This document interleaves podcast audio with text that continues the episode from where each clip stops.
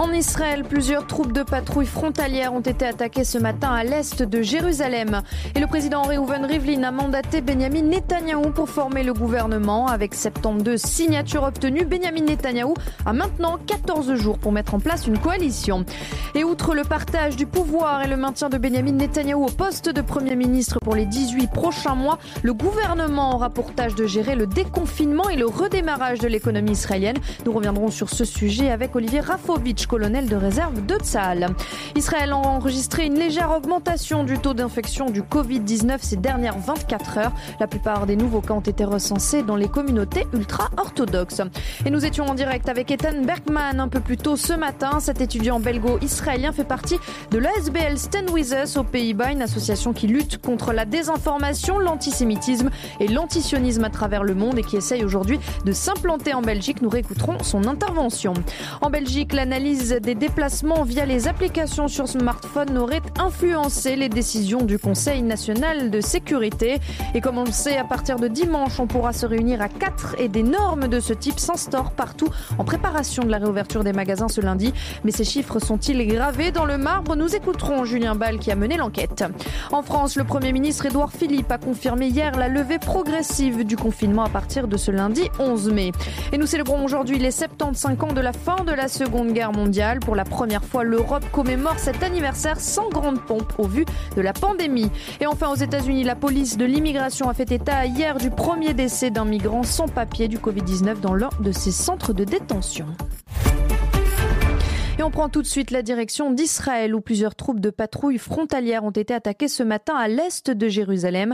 Des assaillants ont lancé plusieurs cocktails Molotov sur leur véhicule blindé. Le véhicule a d'ailleurs été complètement brûlé, mais aucun blessé n'a été signalé parmi les soldats. Immédiatement appelés sur les lieux, les équipes de pompiers ont éteint le feu. Un porte-parole de la patrouille frontalière a déclaré que les soldats avaient agi rapidement et avaient extrait l'équipement opérationnel du véhicule. Ce dernier a ajouté que l'activité dans le secteur sera considérablement accru jusqu'à ce que les auteurs soient arrêtés. Et politique à présent, le président Reuven Rivlin a mandaté Benjamin Netanyahou pour former le gouvernement. Le Premier ministre a récolté le soutien de 72 députés, une majorité qu'il n'avait pas réussi à avoir lors des deux premières élections, des trois élections de euh, cette dernière année. Benjamin Netanyahou a donc maintenant 14 jours pour mettre en place une coalition, une tâche qui devrait lui être plus facile puisque quelques heures plus tôt hier, la Knesset a voté l'amendement d'une loi fondamentale pour permettre un accord de coalition qui inclut un accord de partage du pouvoir entre Benjamin Netanyahu et Benny Gantz. De plus, un, jour avant, hein, la haute cour a décidé qu'elle n'interviendrait pas dans le nouvel arrangement et n'empêcherait pas Benjamin Netanyahu de diriger le gouvernement malgré les accusations portées contre lui. Alors si Benjamin Netanyahu ne parvient pas à former un gouvernement, Israël sera bien sûr confronté à une quatrième élection. Sur les 72 signatures obtenues, 36 étaient membres du Likoud, 16 venaient du parti bleu-blanc de Benny Gantz, du parti Derer Eretz, 2 du parti travailliste, 9 du chasse et enfin 7 du judaïsme unifié de la Torah. Soulignons que les législateurs du parti Yamina de Naftali Bennett n'ont pas apporté leur soutien à Benjamin Netanyahou et ne savent toujours pas s'ils vont rejoindre le nouveau gouvernement qui doit prêter pour rappel serment mercredi prochain. Et outre le partage du pouvoir et le maintien de Benjamin Netanyahou au poste de Premier ministre pour les 18 prochains mois, le gouvernement aura également pour tâche de gérer le déconfinement et le redémarrage de l'économie israélienne. Il devra aussi se prononcer sur le plan de Trump. Nous avons évoqué tous ces sujets avec Olivier Rafovitch, colonel de réserve de Tsahal. Pour lui, l'urgence fondamentale, c'est l'économie intérieure et c'est aussi la menace irénienne. On l'écoute au micro de Julien Ball. Écoutez, Israël sort d'une crise comme tout le monde euh, du coronavirus. Les gens sont fatigués, les gens ont été confinés, les gens euh, euh, sont également soumis à des grosses pressions économiques et sociales comme partout, mais donc il y a un, il y a un besoin d'urgence qui vient au gouvernement. Aujourd'hui, le premier, la, je dirais la, la priorité, c'est que le pays reprenne euh, la marche, la marche économique, la marche euh, d'éducation, la marche sociale, parce qu'il y a des, il y a des gros, gros euh, sujets, dossiers à traiter, euh, sécuritaires, économiques. donc, je pense que c'est pour l'instant une bonne chose pour Israël. Une bonne chose de ne pas retourner voter en août prochain. Tout à fait. Tout à fait. J'espère que j'espère qu'il y aura un gouvernement et j'espère que le gouvernement va va traiter les problèmes urgents parce qu'il y a des gros gros problèmes et des gros soucis. Il faut absolument qu'il y ait un gouvernement et qu'on se mette au travail tous. Vous parlez de gros problèmes et de gros soucis. Quelles sont, selon vous, les premières urgences, les urgences immédiates? Les premières urgences sont liées aux, problématiques économiques et sociales. Il y a eu euh, plus d'un million de, chômeurs comme résultat de la crise du coronavirus. Les entreprises ont fermé, les, indépendants ont, dû mettre la clé sous la porte. Il faut remettre l'économie israélienne euh, en marche euh, et surtout être prêt aussi, si, ça arrive malheureusement, à une deuxième vague. Mais cette fois-ci, euh, non pas être surpris par cette vague, mais euh, euh, je dirais la s'y préparer et être euh, prêt à un deuxième choc, mais différemment. Et ça, pour cela, il faut un gouvernement euh, solide et surtout des gens qui travaillent, et pas des gens qui s'occupent de, de, savoir s'ils vont être élus ou pas. le deuxième sujet est un sujet sécuritaire. L'Iran est toujours une menace pour Israël le Hezbollah au Liban, le Hamas en bande de Gaza, et, nos ennemis n'ont pas mis, eux, la clé sous la porte, et il euh, faut aussi envisager des possibilités de, d'escalade de, de, de, problématiques. Nous sommes au, Moyen, orient on a peut-être réussi à bien euh, gérer le coronavirus, mais euh, l'Iran court toujours pour obtenir la bombe atomique. Donc, il faut être très, très fort et surtout capable de gérer des problématiques, euh, euh, je dirais, d'amplitude, d'amplitude stratégique. On voit que l'Iran, justement, est affaibli euh, en son sein, qu'il se retire aussi de la Syrie et Israël y est pour beaucoup. Selon vous, ça reste quand même une préoccupation première Tout à fait. Tout à fait. Et heureusement, nous avons une alliance avec les USA et surtout une compréhension de M. Trump, le président américain, qui fait qu'il n'y a pas de divergence de vue entre Israël et les Américains quant à la problématique iranienne. Euh, et, encore une fois, il faut être prêt à toute éventualité. L'Iran est un pays très, très dangereux. Vous parliez de l'amitié américaine. Est-ce que vous pensez que désormais, le plan de Trump, ou en tout cas une partie de son plan de partition, va pouvoir repartir? Je pense que oui. Je pense que oui, c'est aussi une des conditions sine qua non pour qu'il reparte. Il faut qu'il y ait un gouvernement en place avec une large majorité, une large coalition, c'est le cas avec ce gouvernement. Encore une fois, vous ne pas être d'accord sur tel point ou tel point. Moi, personnellement, je pense qu'il y a beaucoup trop de ministres qui auraient dû être euh, ce gouvernement un peu plus euh, étroit, plus, plus, plus, je dirais, plus, plus restreint. Mais au-delà des problématiques, euh, il y a une importance, c'est ce qu'il y a un gouvernement, et je crois que le plan ne peut se faire et ne peut être mis à exécution seulement s'il y a un gouvernement euh, d'union et avec une très large coalition à la Knesset.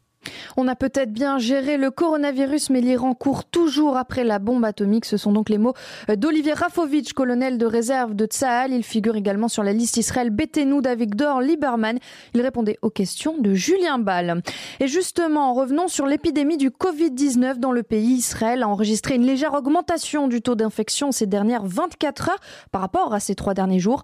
42 nouvelles, 42 euh, nouvelles personnes ont été testées positives au Covid-19, portant le nombre total de cas confirmés à 16 381. La plupart des nouveaux cas ont été recensés dans les communautés ultra-orthodoxes. Le nombre de patients guéris continue cependant, lui, de dépasser de loin le nombre de malades. Sur ces 16 381, 5 268 sont toujours porteurs de la maladie, tandis que 10 873 ont récupéré. Le nombre de décès a quant à lui augmenté d'une seule personne au cours des dernières 24 heures, atteignant à présent les 240 décès. Et le pays continue petit à petit à rouvrir ses activités, ses écoles et son économie. Mais le Premier ministre a déclaré aux dirigeants mondiaux qu'il était impossible de prédire les résultats de cette réouverture partielle. Benjamin Netanyahu a déclaré, je le cite, Nous devons être prêts et préparés à l'effet accordéon et à la possibilité que nous devons fermer à nouveau. Rappelons qu'hier, hein, le marché en plein air et les centres commerciaux ont rouvert avec un nombre limité de clients sur place et des règles strictes de distanciation sociale et d'hygiène. Et avant de voir ce qui fait la une de l'actualité en Belgique, je vous propose de parler de la SBL Stand With Us. Cette association a été créée en 2001 pendant la deuxième intifada. Elle lutte depuis contre la désinformation, l'antisémitisme et l'antisionisme, impliquant donc la diabolisation et la haine. Stand With Us croit durement qu'Israël a le droit d'exister en tant que pays avec un peuple, une histoire et une culture. Nous étions en direct avec Ethan Bergman un peu plus tôt ce matin. Ce belgo-israélien est étudiant en relations internationales à Maastricht et fait partie de la SBL Stand With Us aux Il revient sur l'objectif de l'association. On l'écoute. ça a été créé en 2001 pour combattre en fait la désinformation qui a été créée euh, conséquent à la seconde intifada, quand il y avait des choses qui ont été euh, publiées en tant que mensonges en ligne ou qui ont été seulement, euh, qui ont seulement été publiées d'un certain perspective. Donc, euh, du coup, ça a été créé à Los Angeles et depuis lors, on est actif dans plusieurs de vingtaines de pays on est disponible, euh, ou nos informations qu'on publie est disponible en 16 langues différentes.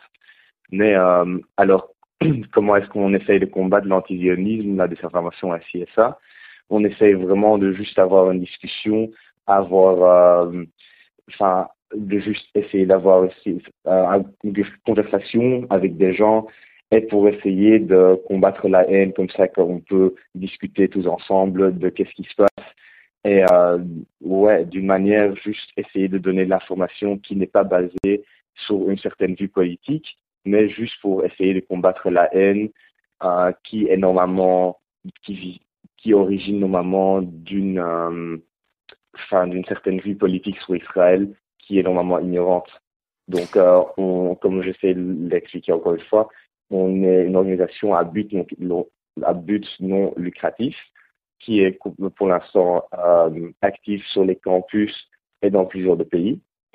Et euh, ouais, depuis lors, on essaie vraiment juste de donner l'information à des gens qui s'y connaissent un peu, donc dans la communauté juive ou israélienne, et dans la communauté non juive et non israélienne. Donc, euh, et, et, justement, ouais. euh, Ethan Bergman, vous sens pour sensibiliser à la fois la communauté juive, mais également tous citoyens, vous organisez des workshops, des lectures, vous êtes présent sur les réseaux sociaux, vous faites euh, des conférences et vous vous rendez dans les universités, sur les campus. Quels sont les sujets que vous abordez Quel message vous faites concrètement passer? Alors, euh, ouais, comme vous le dites, on est actif sur les campus, on écrit des articles et on, maintenant on commence aussi à écrire des webinars pendant le temps de Covid. Donc, euh, sur notre site Stand With Us, on a des lectures euh, nommées euh, Stand With Us Connect.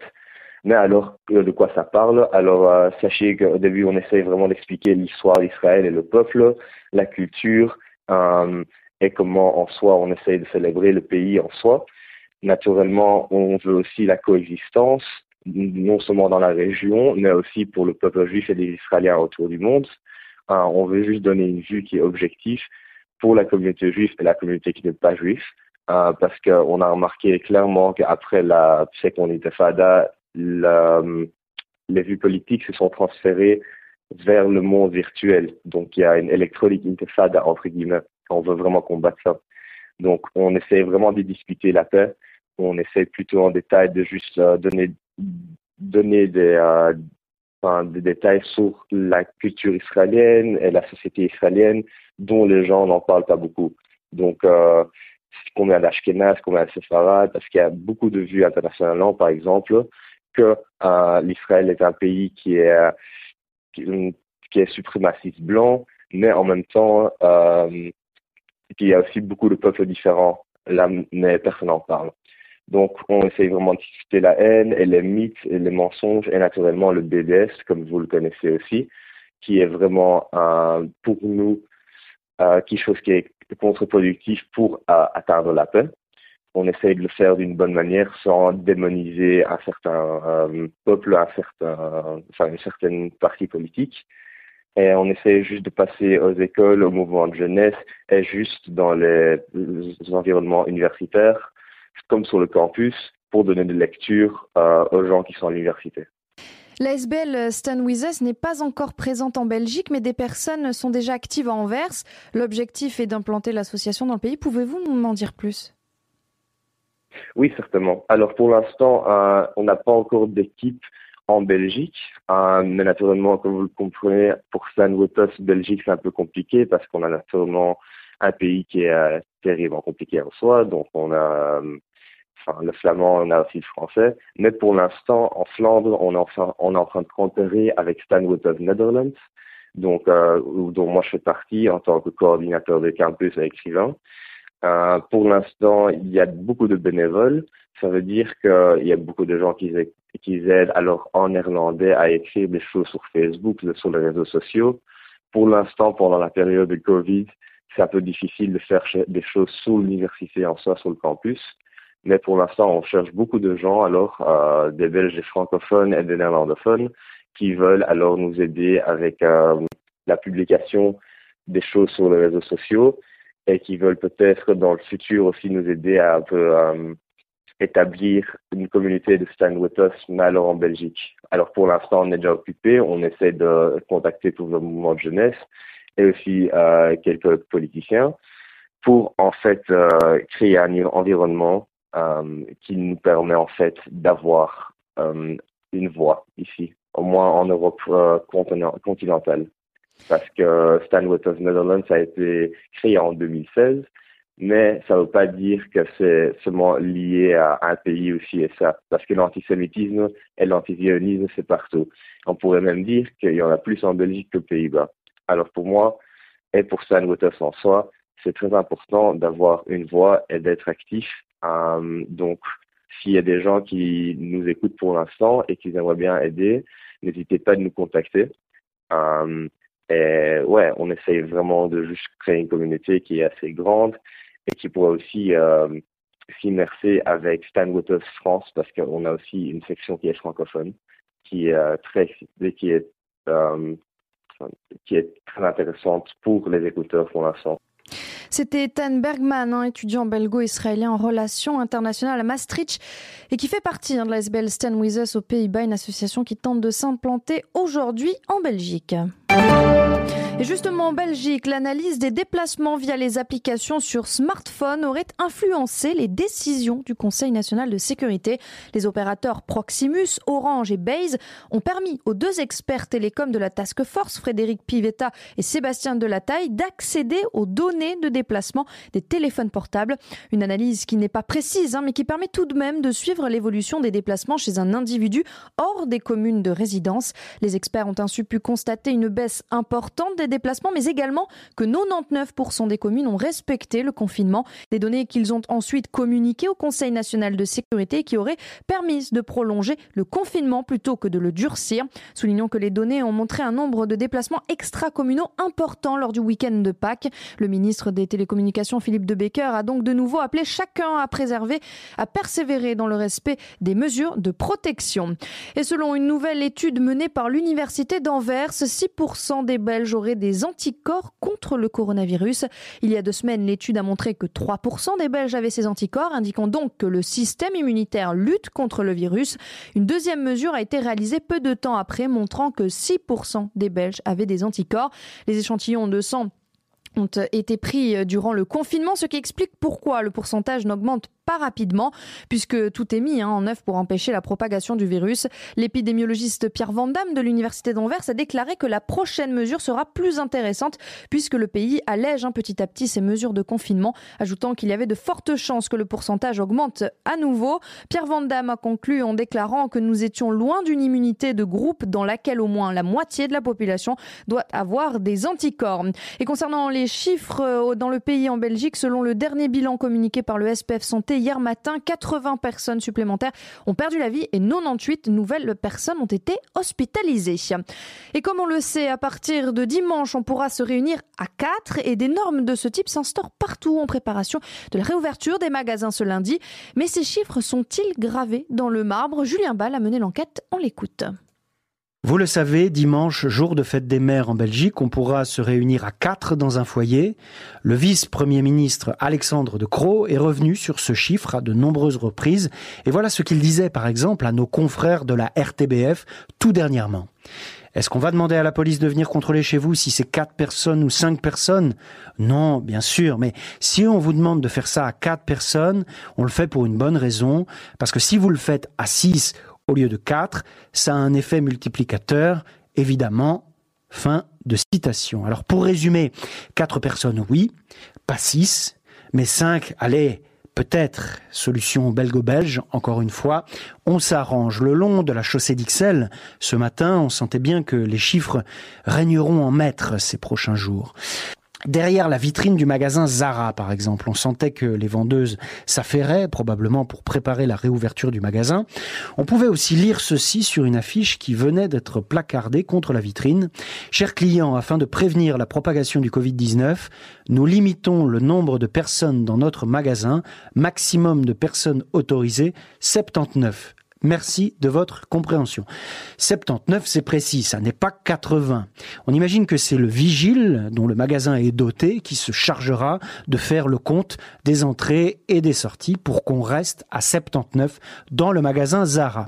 Nous souhaitons à ce vigile d'ores et déjà bon courage. Un peu plus loin, dans le magasin Camailleux de la chaussée d'Ixelles toujours, le magasin a presque l'air ouvert. Une table à l'entrée du magasin donne l'idée du déroulé des choses dès lundi, dès l'ouverture. Il y a une énorme bouteille de ce qui est probablement un gel hydroalcoolique. Mais ce qui attire mon attention surtout, ce sont ces petites pancartes noires, grandes disons comme un téléphone portable, accrochées à un portant et numérotées de 1 à 10. La vendeuse qui sort pour fumer une cigarette me confirme ce que j'avais cru comprendre. L'un de ces écriteaux sera donné à chaque client pour s'assurer que les clients ne sont pas plus de 10 dans le magasin. Donc chaque client aura dans ses mains un petit écriteau avec un numéro et ça lui permettra de prouver qu'il est en règle et qu'il a le droit d'être là. Si une personne n'a pas son écriteau, ça veut dire qu'elle est là euh, en trop et donc il faut qu'elle sorte. Alors pourquoi 10 personnes? Je demande à la vendeuse, puisque à côté, Zara, qui fait, ok, le double de superficie, mais qui accueille quand même 79 personnes. 10, ça n'est pas la moitié de 79, loin de là.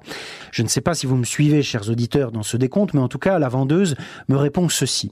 C'est parce que nous n'avons pas de vigile et que c'est nous qui allons devoir assurer la caisse, la vente, le contrôle des entrées et la désinfection des objets touchés par les clients eh bien je souhaite à ces vendeuses bon courage également. Toute autre ambiance dans la vitrine impassible du magasin de chocolat Léonidas. Une seule personne à la fois est autorisée dans le magasin. Voilà ce qu'on peut lire en caractère gras. C'est sans appel, irrémédiable, on ne peut pas faire autrement, une seule personne. C'est compréhensible, et en plus cela donnera au client le sentiment d'être privilégié, tel un Charlie dans sa chocolaterie. Mais si une mère de famille entre avec ses deux enfants, comment fera-t-elle? N'a-t-il pas été dit récemment par Sophie Wilmès en personne que les enfants, quels que soient leurs âges, sont considérés comme des personnes à part entière? Eh bien, pas de nounou, pas de chocolat, et direction la France à présent, où le Premier ministre Édouard Philippe a confirmé hier la levée progressive du confinement à partir de ce lundi 11 mai. Ce dernier a précisé qu'il s'agirait d'un processus très progressif qui durera au minimum plusieurs semaines. À partir du 11 mai, il sera donc possible de sortir librement dans la rue sans attestation dans une limite de 100 km autour de sa résidence. Au-delà de cette limite, une attestation sera nécessaire. À partir du 11 mai, le masque dans les transports sera également obligatoire à partir de 11 ans sous peine d'une amende de 135 euros. Le ministre de l'Éducation, Jean-Michel Blanquer, a de son côté annoncé qu'entre 87 et 90% des communes avaient préparé la rentrée pour la semaine prochaine. Les collèges pourront quant à eux rouvrir le 18 mai seulement dans les départements classés verts. Les restrictions aux frontières sont quant à elles prolongées jusqu'au 15 juin avec les pays européens. Celle de l'espace Schengen reste fermée jusqu'à nouvel ordre. Alors rappelons hein, que la mise en quarantaine pour les étrangers provenant de l'espace Schengen et arrivant sur le sol français ne sera pas appliqué. Soulignons qu'actuellement le pays est coupé en deux avec les zones où le déconfinement est possible et celles où il sera encadré. Et nous sommes aujourd'hui le 8 mai, jour du 75e anniversaire de la fin de la Seconde Guerre mondiale. Pour la première fois, l'Europe commémore cet anniversaire sans grande pompe au vu hein, de la pandémie. En France, le président Emmanuel Macron présidera une cérémonie à effectif réduit, c'est-à-dire en présence des principaux responsables politiques et militaires, mais sans public. C'est la première fois hein, que la, tradition, la traditionnelle cérémonie de l'Arc de Triomphe se déroulera ainsi, sans les traditionnelles remontées des Champs-Élysées et revues des troupes. La cérémonie débutera à 10h45, donc dans une demi-heure, et sera dans un quart d'heure même, et sera retransmise en direct à la télévision. Soulignons qu'Emmanuel Macron devrait initialement se rendre à Moscou hein, pour célébrer le septembre 75e anniversaire de la victoire de l'URSS sur l'Allemagne nazie. Mais le défilé de la victoire, auquel devaient donc assister d'autres dirigeants également, a été annulé à cause de la pandémie. Et de son côté, les dirigeants allemands se préparent à déposer des couronnes aujourd'hui pour marquer donc ce jour de la libération. Berlin a décidé de déclarer férié ce jour synonyme de défaite. Certains dirigeants juifs ont averti de leur côté que de nombreux jeunes Allemands n'ont pas su tirer les leçons de l'histoire et que l'antisémitisme s'installait de plus en plus en Allemagne. Ces dirigeants s'inquiètent de la montée de l'extrême droite dans le pays. Joseph Schuster, hein, qui est président du Conseil central des Juifs d'Allemagne, a déclaré, et je le cite, Le gouvernement allemand était conscient de sa responsabilité durable dans l'ère nazie, mais si vous interprétez l'Allemagne comme un pays avec tous ses habitants et que vous nous demandez s'ils ont également compris et appris l'histoire, alors je dois dire que je n'ai jamais été convaincu et à l'heure actuelle, je ne le suis certainement pas. Et aux États-Unis, l'épidémie ne diminue pas. Le pays a enregistré 2448 nouveaux décès ces dernières 24 heures, portant le bilan total à plus de 75 500 morts. Le chiffre montre que le pays est bloqué sur un plateau dont il n'arrive pas à redescendre. Hier, le président Donald Trump a déclaré que l'Amérique était engagée dans une bataille féroce contre une maladie terrible. Alors que les chiffres ne sont pas rassurants et qu'il ne dégonfle pas, Donald Trump continue quand même ses efforts pour obtenir la réouverture des États. Il a notamment félicité le gouverneur du Texas qui a réduit les restrictions. Le président a également organisé un service pour la journée nationale de prière hier en priant pour les travailleurs en première ligne dans cette crise sans précédent et les familles des personnes malades. Et la police de l'immigration américaine a fait état, elle, de son côté, hier du premier décès d'un migrant sans papier du Covid-19 dans l'un de ses centres de détention. Des centres qualifiés de pièges mortels par des militants des droits humains puisque la distanciation sociale est quasiment impossible. L'homme de 57 ans était hospitalisé depuis la fin avril. Le premier décès lié au coronavirus connu à ce jour dans les centres de détention pour migrants aux États-Unis. 705 cas seraient officiellement recensés dans les centres à travers le pays. Et ce matin, le chef de l'ONU, Antonio Guterres, a déclaré que la pandémie de Covid-19 générait une avalanche de haine et de xénophobie. Ce dernier a déclaré que la haine à l'étranger se répandait sur Internet et dans les rues, que les théories du complot à caractère antisémite proliféraient, que des musulmans étaient victimes d'attaques liées au Covid-19 selon le secrétaire général de l'ONU. Et je le cite, des migrants et des réfugiés ont été accusés de propager le virus et se sont vus refuser l'accès aux soins médicaux, tandis que l'idée répugnante que l'on pouvait sacrifier les personnes âgées figurant parmi les plus vulnérables a commencé à se répandre. Antonio Guterres n'a pas cité de pays ou d'individus, mais il a appelé à une action résolue pour mettre fin au discours de haine dans le monde entier. Ce dernier a notamment demandé aux enseignants de s'intéresser à la maîtrise des outils numériques par les jeunes et aux réseaux sociaux.